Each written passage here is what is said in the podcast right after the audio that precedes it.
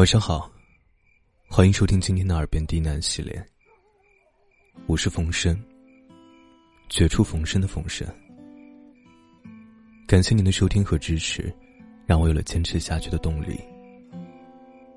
今天给大家带来一篇小故事，《红线》。本节目由喜马拉雅独家播出，感谢收听。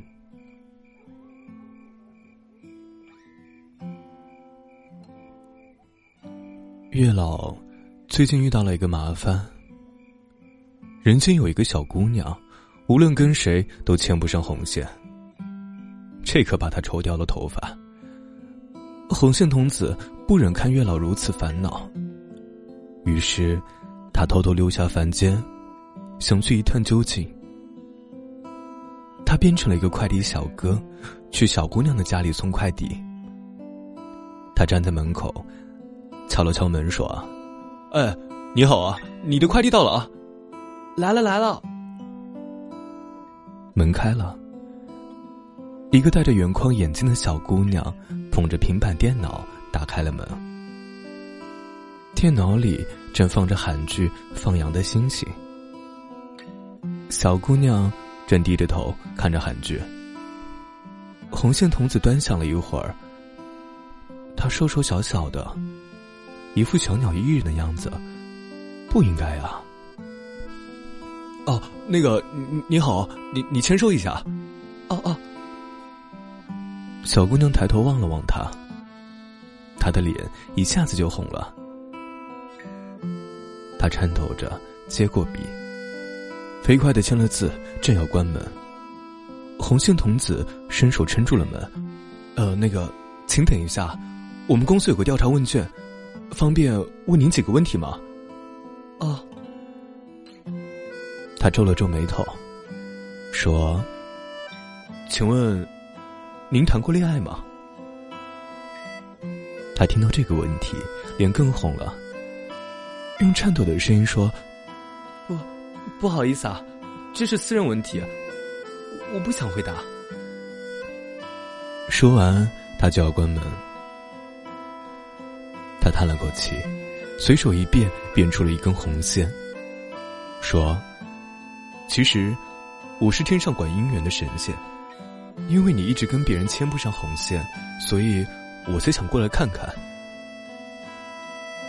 他捂着小嘴，惊讶的看着他手里活蹦乱跳的红线，圆框眼镜一歪，掉到了地上。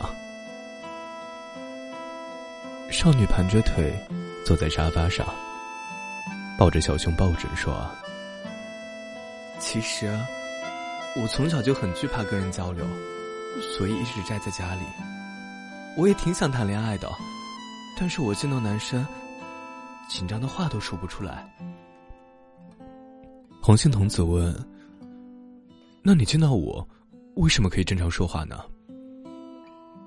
你，你不太一样。一开始我也很紧张，后来感觉，感觉，感觉你不太一样。大概是因为你是神仙吧？你看过心理医生吗？看过，他说。不像是心理问题。红心童子摸了摸下巴，皱着眉头说：“这可难办了。